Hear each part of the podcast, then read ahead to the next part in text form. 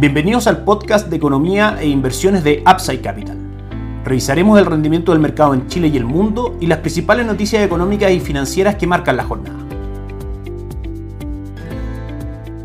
Muy buenos días, ¿cómo están ustedes? Martes 8 de agosto de 2023, soy Ramiro Galeano, fundador de Upside Capital. Les doy la bienvenida a otra edición más de mercados en Upside Capital. Hoy en la mañana se dio a conocer el IPC del mes de julio, que resultó sobre las estimaciones del mercado. Se esperaba que creciera un 0.3% y crece finalmente un 0.4%, por supuesto en su medición mensual, y termina marcando a 12 meses un 6.5%, por sobre el 6.4% que esperaba el mercado, según la encuesta de Bloomberg. De todas maneras, es una buena noticia, dado que recordemos que la inflación anualizada al mes de junio estaba en el 7.6%, de manera que es una noticia que viene a confirmar la tendencia bajista de la inflación y que esta se mantiene, sin embargo, levemente por sobre lo que el mercado esperaba. ¿Qué es lo que podemos esperar en cuanto al efecto de esta noticia en mercado de capitales y en nuestra estrategia de inversión, sobre todo en la parte de renta fija? Pequeñas correcciones en el corto plazo, por supuesto, sin embargo, es importante al minuto de monitorear estrategias de inversión y suscribirla, es decir, comenzar a llevarla adelante, confiar siempre en los fundamentales de largo plazo. Si bien esta noticia puede ser un factor para que el Banco Central de Chile retrase levemente la agresividad del ciclo de rebaja de tasa de política monetaria en Chile, es claramente una noticia que si se ve en perspectiva, llevamos a la inflación con una caída sostenida desde el 14% en diciembre hasta el 6.5% media al mes de julio. Así que de todas maneras, una buena noticia para la economía y para la renta fija local que como decíamos podría eventualmente tener algunas pequeñas correcciones de corto plazo, sin embargo los fundamentales se mantienen. ¿Cuáles son esos fundamentales? Que el comienzo del ciclo de rebaja de tasa de política monetaria debería ir consolidándose para el Banco Central de Chile. Como sabemos la relación inversa entre el precio de los bonos y la tasa de política monetaria. Si las tasas tienden a caer, el precio de los bonos tiende a subir, de manera que a medida que vaya pasando el tiempo en este contexto de caída de tasa de política monetaria, veremos un mayor valor en fondos mutuos de renta fija, como por ejemplo nuestra base Fondo Itaú Dinámico o por parte de Principal Carteras de conservación de capital a 18 y 36 meses y veremos de a poco un decrecimiento en los retornos de fondos money market y de depósitos a plazo. De todas maneras, para inversiones de corto plazo se mantienen dentro de nuestra recomendación Itaú Performance por parte de Itaú y cartera de conservación de capital a 6 meses por parte de Principal. Hoy día el peso chileno enfrenta la tormenta perfecta. El dólar cerró ayer en 859,63 y hoy día el dólar contra el peso chileno marca en nuestras pantallas 862,60, tocando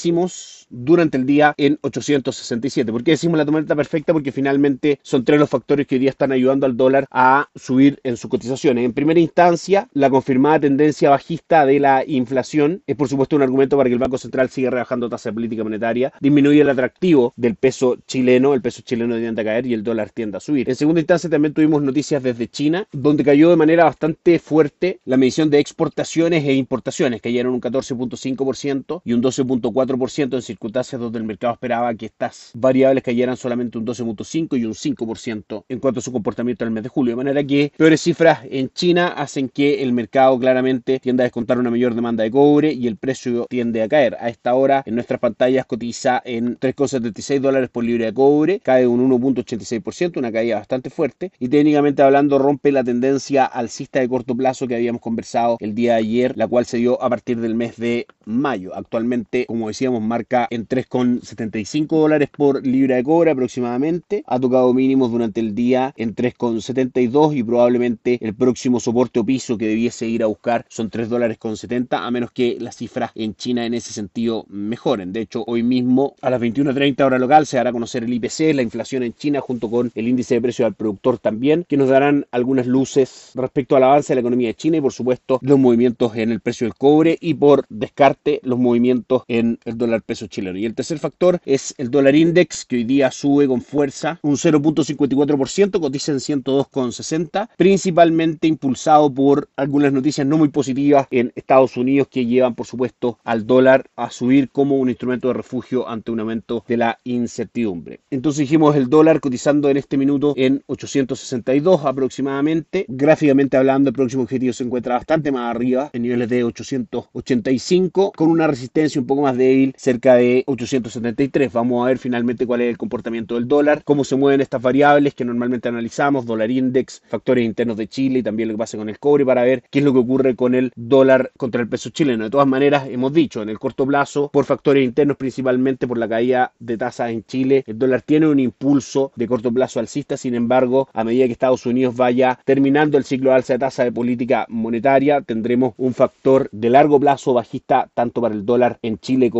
en el mundo. Sumando a eso que una caída en el dólar en el mundo también facilitaría que el precio del cobre tendiese a subir y con eso también ser un factor bajista para el dólar peso en Chile. Por último vamos al mercado local, 0.82% cae el IPSA, cotiza en 6.266 puntos. Sokimich B, la acción más transada y cae un 0.25%, la segunda más transada es la TAM que cae un 1.19 y en el Chile que hasta el minuto no registra variaciones porcentuales. En Upside Capital somos asesores independientes de inversión para personas y empresas que invierten en el mercado financiero tanto local como global. Esta asesoría la ejercemos a través de nuestro modelo de arquitectura abierta, transparentando el mundo de las inversiones a nuestros clientes. No administramos capital con instrumentos propios ni recibimos el dinero de los clientes, hacemos asesoría objetiva y sin buscamos la mejor alternativa de inversión para cada uno de ellos y los hallamos llevando sus inversiones a alguna de las administradoras de fondos asociadas con Upside Capital, como la Reinvial, Itaú Principal, Zurich, entre otros. Luego mantenemos una constante comunicación con nuestros clientes, realizando supervisión y seguimiento a su estrategia de inversión y a sus operaciones a través de nuestro equipo de atención a inversionistas. Bienvenidos a una asesoría objetiva sin sesgo y con una mirada global. Bienvenidos a Upside Capital. Suscríbete a nuestras redes sociales, el link en YouTube, Instagram y Spotify. Visítanos en www.upsidecap.cl, déjanos tus datos y te contactaremos para conversar. Los tres índices de Wall Street ayer presentaron buenos retornos. S&P 500 un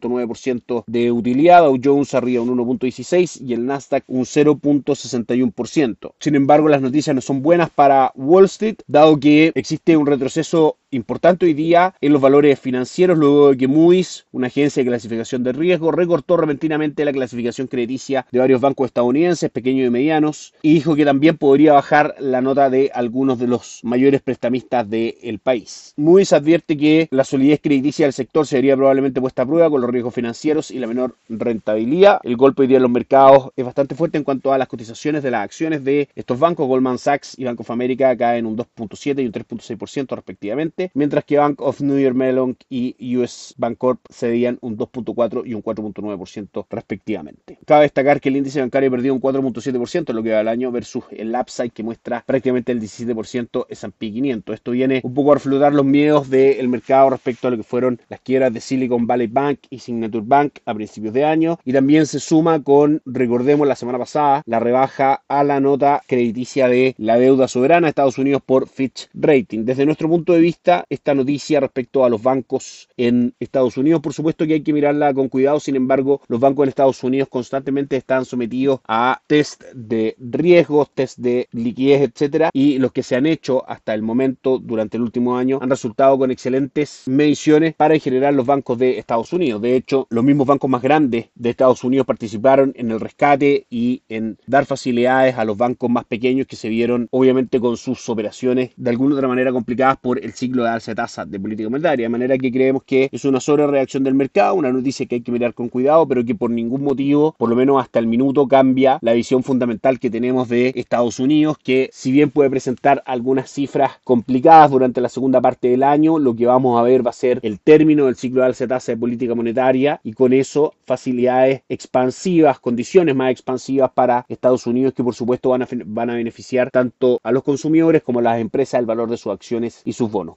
Los mercados hoy día en negativo principalmente influenciados por esta noticia de la clasificación de riesgo de algunos bancos de Estados Unidos. El índice de Shanghai cae un 0.25%, hoy día el Hansen de Hong Kong cerró cayendo un 1.8% y el Nikkei 225 de Japón marcó un upside del 0.35%. En Europa todas las plazas bursátiles negativas con el Eurostock 600 cayendo un 0.23% y el DAX alemán cayendo un 1.10%. Y en Estados Unidos, con nada obviamente de correcciones, 1.5% cae el Nasdaq, el índice tecnológico, 1.10% S&P 500 y Dow Jones cae un 1%. Eso es todo por hoy, que esté muy bien, nos encontramos mañana. Chao, chao. Gracias por escuchar el podcast de Economía e Inversiones de Upside Capital.